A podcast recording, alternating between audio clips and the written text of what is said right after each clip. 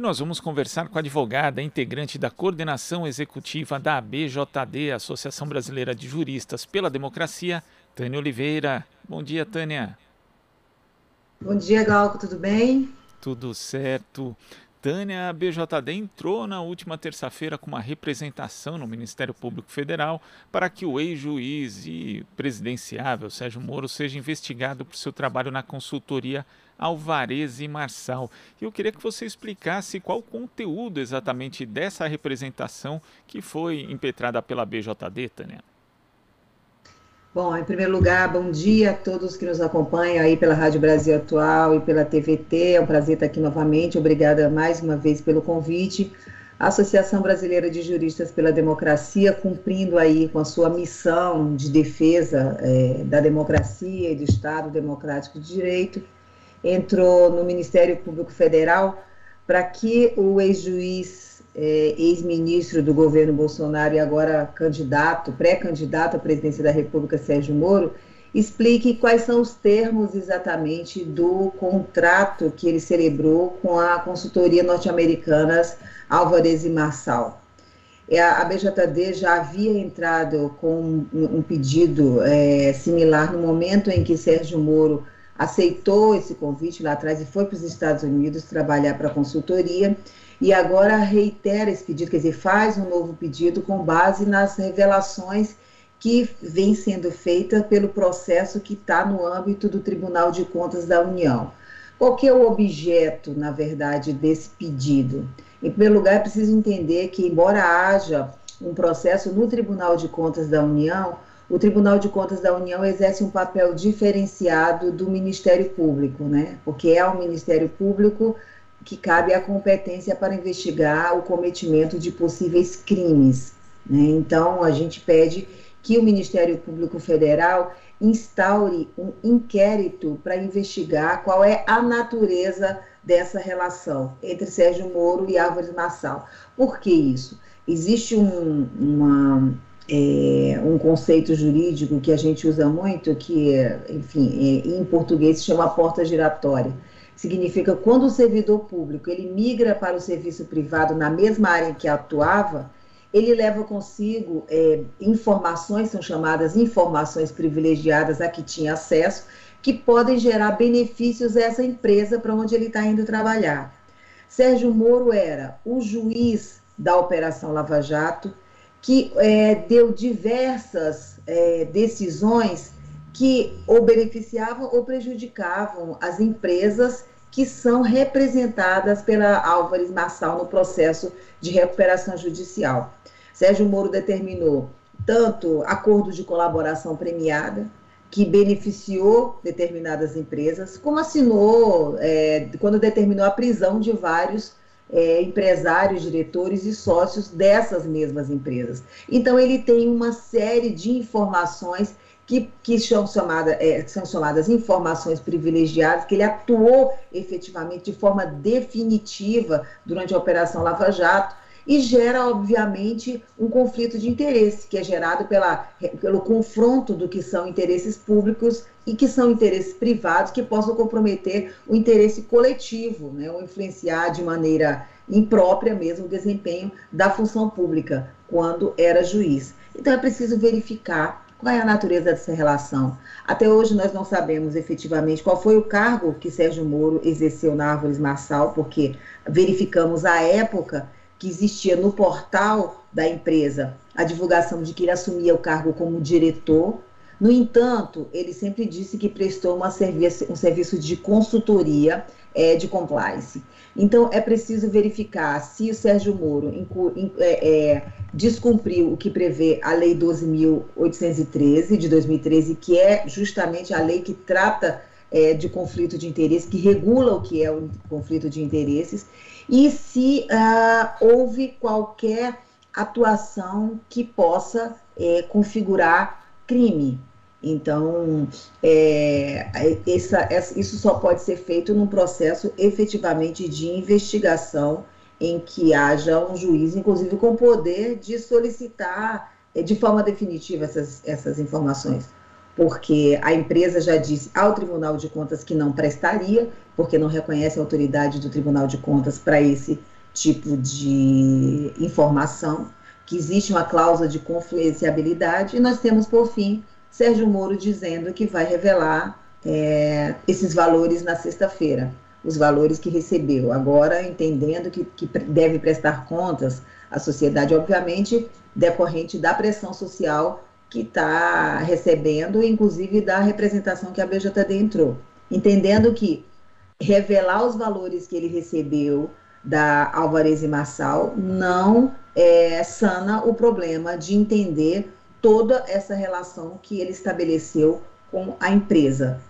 Antes uh, de ser contratado, é, durante a contratação, inclusive no processo de rescisão contratual. Existe esse ponto importante, né? Porque ele dizer simplesmente declarar os seus rendimentos de forma pública, é, prestar esse tipo de conta, não acaba eliminando a questão, Tânia, porque é necessário que ele explique, na verdade, e que seja ali documentado a natureza do serviço que ele prestou, porque isso pode evidenciar o que você aponta como um possível conflito de interesses, Tânia. Claro, claro, claro. Olha, veja só, a consultoria Álvares Massal é, para a qual o Sérgio Moro foi trabalhar em 2020, quando ele sai do governo Bolsonaro, informou o Tribunal de Contas, portanto, a informação dada pela própria empresa, é que 75% de todos os honorários que recebem no Brasil, quer dizer, no braço brasileiro da empresa, são provenientes de empresas investigadas pela Operação Lava Jato. E essa empresa contrata o juiz que investigou todas essas empresas. Então, não, não dá para entrar nessa nesse conto da carochinha de que não, veja bem, mas é, ele não atuava na empresa de forma é, é, na, nas tratativas com essas empresas. Não basta, ele entrou para o corpo é, da empresa. Não se sabe de novo se foi apenas um serviço de consultoria, se foi como diretor, isso nunca foi bem explicado, né? Então, mas pouco importa. O que interessa é que ele levou é, consigo uma série de informações privilegiadas às quais ele tinha acesso como servidor público, né? Isso é, sendo configurado é, que, que de alguma forma possa ter, para mim, de, de per si, quer dizer, só essa situação e o, o, o, procurador do Ministério Público junto ao Tribunal de Contas já coloca isso na peça quando ele pediu a investigação desde janeiro do ano passado, o doutor Lucas Furtado, ele já colocava isso. A situação em si mesma de porta giratória, ela já é muito indicadora de tráfico de influência. Tráfico de influência é um crime capitulado no Código Penal, né? significa dizer que a pretexto de, de, é, de influir, é, é, de, qualquer, de é, promover qualquer tipo de vantagem ou promessa de vantagem de qualquer tipo, sequer precisa ser financeira, o agente público, no exercício da função, promove atos que não são é, é, propriamente do interesse público, mas são, seriam de interesse privado. E a, a, a, a depender de como essas, essas investigações é, sejam conclusivas, Sérgio Moro pode ter praticado também o crime de corrupção passiva, né? que é solicitar ou receber vantagem ou promessa de vantagem em troca de qualquer tipo de favor. Não precisa nem ser necessariamente financeiro, né? pode ser interesse político. Então é preciso verificar se houve o cometimento de crimes, crimes mesmo, nesse, nessa relação estabelecida, dessa porta giratória de Sérgio Moro com Álvares Marçal. E quem tem competência para fazer esse tipo de investigação é o Ministério Público. Por isso que a BJD é, provocou o Ministério Público Federal para que instaure um inquérito e faça essa devida investigação, sem, obviamente, desmerecer ou descuidar da investigação que já vem sendo feita, aliás, de forma muito competente dentro do Tribunal de Contas da União. E é interessante, Tânia, a gente ver a reação do ex-juiz, ex-ministro de Bolsonaro, Sérgio Moro, dizendo em relação ao processo conduzido pelo TCU que é abusivo e que teria muitas ilegalidades, inclusive essa resistência dele né, em simplesmente divulgar a remuneração, sendo que, entre outros atos ali praticados no âmbito da Operação Lava Jato, Sérgio Moro, inclusive, divulgou um grampo ilegal né, um grampo gravado de forma ilegal e divulgado de forma ilegal de uma presidenta da República e do ex-presidente, sob a justificativa de que é, numa democracia liberal era obrigatório que as coisas fossem trazidas à luz do dia. Parece que o ex-juiz Sérgio Moro é muito mais garantista do que o juiz Sérgio Moro, Tânia? Olha, Glauco, eu, eu, perfeita a sua fala, porque eu sempre dou esse mesmo exemplo também. Chega a ser uma, uma, uma grande hipocrisia toda essa, fala, toda essa fala do Sérgio Moro, né? Eu estava prestando atenção, ele falando das ilegalidades do processo do Tribunal de Contas. Um juiz que atuou sempre de forma completamente ilegal, desvirtuando o devido processo legal constitucional. Tanto é assim que foi e é oficialmente um juiz declarado suspeito pelo Supremo Tribunal Federal. Não esqueçamos disso. Sérgio Moro teve toda a sua atuação como juiz declarada suspeita pelo Supremo Tribunal Federal. Portanto, é uma, uma, não é uma fala da Tânia, de nenhum jurista, nem mesmo da BJD. É, é, foi uma afirmação é, processual feita pelo Supremo Tribunal Federal. Agora, veja, é, a questão da transparência é a parte mais hipócrita da fala dele porque durante toda a condução, é, durante toda a atuação dele na Operação Lava Jato, ele justificava as revelações ilegais que fazia, inclusive você citou o melhor dos exemplos, houve, ele fez a, a, o levantamento de sigilo, a divulgação ilegal de um grampo ilegal de um grampo legal, um grampo que já era feito naquele momento sem autorização judicial e que tinha eh, na, na interlocução uma presidenta da República, para a qual, obviamente, ele sequer era competente para ter, tecer qualquer ação. Essa, aquele, aquela interceptação telefônica, aquele grampo, ele foi considerado ilegal pelo ministro Teori Zavascki do Supremo Tribunal Federal, é importante ressaltar isso, embora não tenha tido, infelizmente, nenhuma consequência. Ele pediu escusas e ficamos por isso mesmo. Agora, Sérgio Moro sempre pautou as ilegalidades que praticava sobre dois viés. O primeiro, de se dizer o arauto do combatente da corrupção e de dizer que servidor público, agente público, dirigente público, é, deveria, devia informações sempre públicas à sociedade, que era dever do agente público é, prestar contas à sociedade, portanto, o que ele estava fazendo ali era somente é, obedecendo normativas é, de publicidade, obedecendo ao princípio constitucional da publicidade. Isso servia para os demais agentes públicos, né? não para ele, porque ele agora diz que vai revelar os valores que recebeu, tão somente pela pressão social que está recebendo, não por é, impulso próprio de compreensão de que, como agente público que foi, no momento em que as coisas estão sendo questionadas, ele deve as mesmas é, informações à sociedade que ele entende que os outros deviam. Então, é uma grande hipocrisia, na verdade. É, na verdade, é, isso é natural, porque quando essa atuação ela não é verdadeira, quer dizer, na verdade era uma atuação camuflada, tão somente para promover perseguição política contra inimigos políticos, a contradição em algum momento vai aparecer e ela está muito evidente agora. Ele não tem nenhum compromisso com a publicidade. E Tânia, quando você fala da porta giratória, né? O Moro foi para uma consultoria, é, uma empresa de consultoria privada depois de ser juiz, pouco tempo depois, inclusive, mas ele não é um caso único, né? Isso acontece bastante.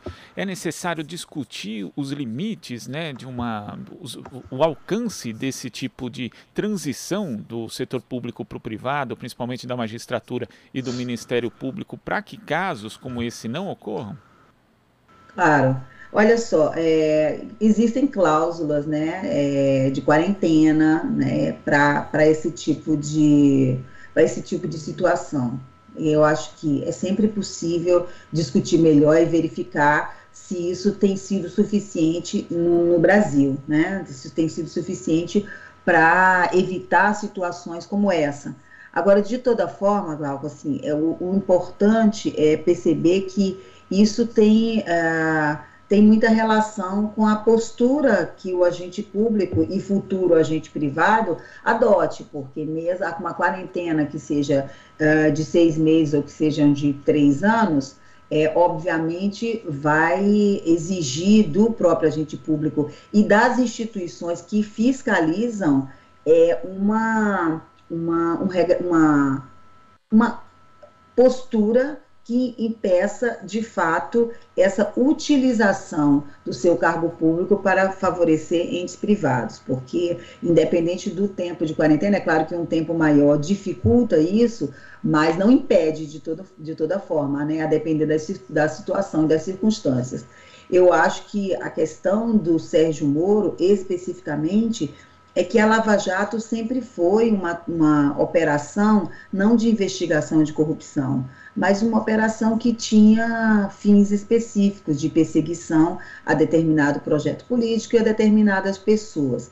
Nesse trajeto, é, era preciso é, entregar anéis, né, para não entregar os dedos, para usar o grande jargão popular. Então, assim, é, a, a, atingir empresas públicas, é, desculpa, empresas privadas nesse processo de forma completamente é, sem critérios, como foi feito, fazia parte do pacote, né? fazia parte do pacote para que a operação fosse vista como uma grande operação que prendia é, pessoas poderosas, empresários e, e, afins.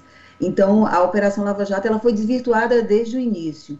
Né? Então, a, os, os, potenciais acordos e que Sérgio Moro e os membros uh, do Ministério Público da Força Tarefa tenham feito nessa no curso da Operação Lava Jato diziam respeito à própria concepção da operação, de como é que ela queria é, se resolver, né, atuar e aparecer para a opinião pública como um grande, é, como uma grande investigação de combate à corrupção que prendia todo mundo. Foi assim que a Lava Jato conseguiu é, ser essa, nesse, essa, essa grande operação de corrupção no imaginário das pessoas. Na verdade, era tudo muito escolhido. Né?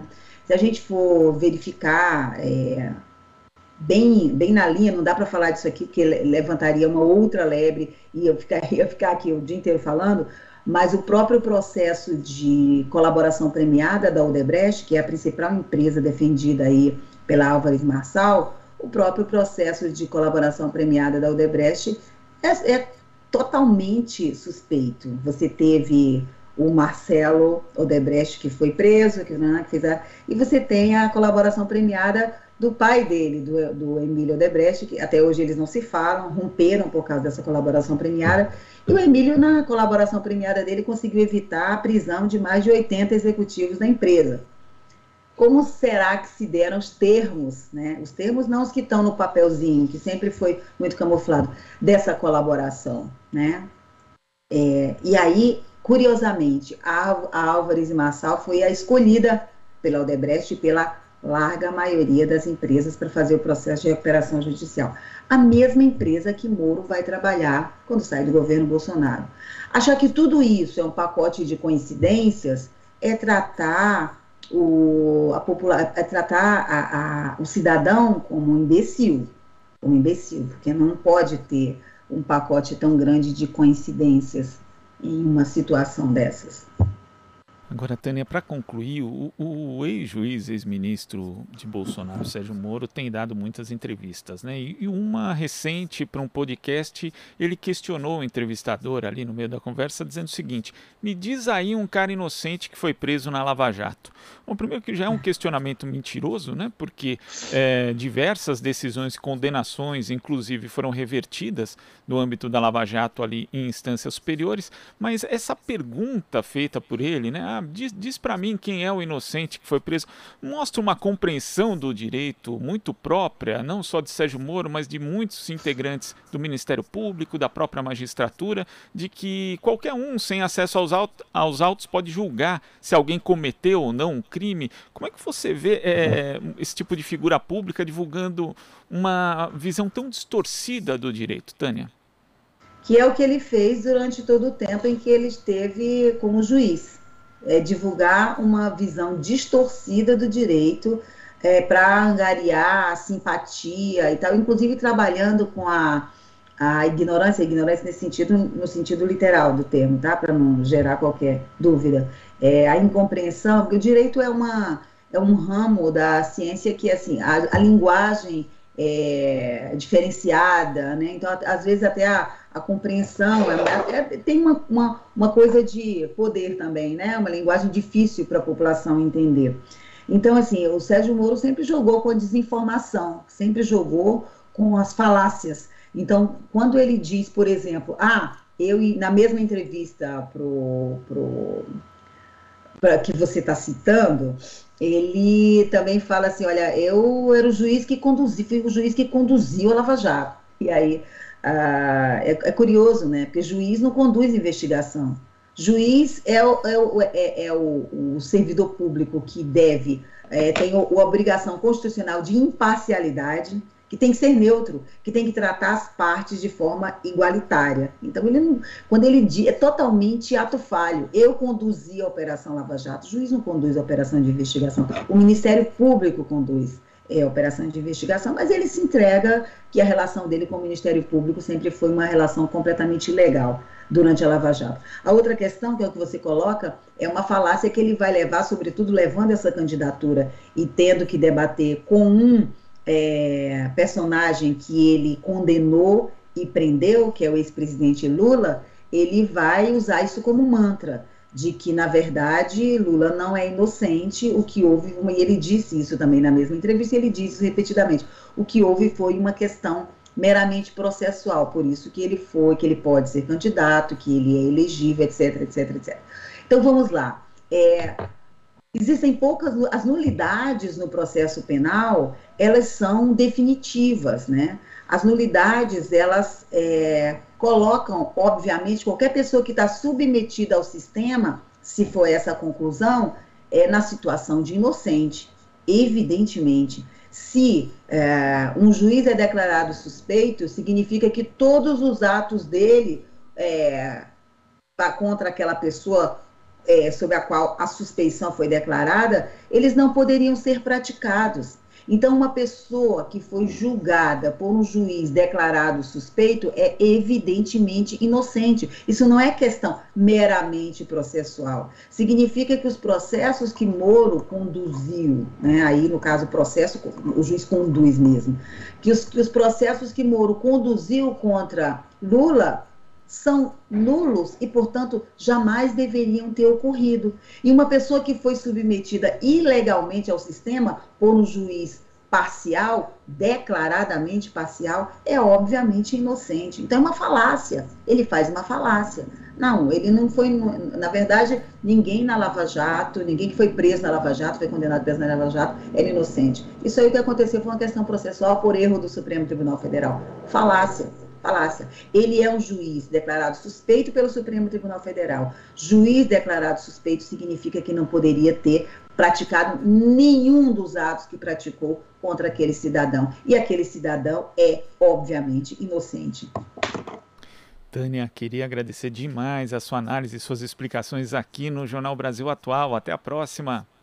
Eu que agradeço, Glauca, é sempre um prazer estar aqui. Obrigada aí aos ouvintes da Rádio Brasil Atual e aos telespectadores da TVT. Um bom dia e um bom trabalho para vocês. Bom dia. Conversamos aqui com a advogada integrante da coordenação executiva da ABJD, Associação Brasileira de Juristas pela Democracia, Tânia Oliveira. Você está ouvindo Jornal Brasil Atual. As notícias que os outros não dão.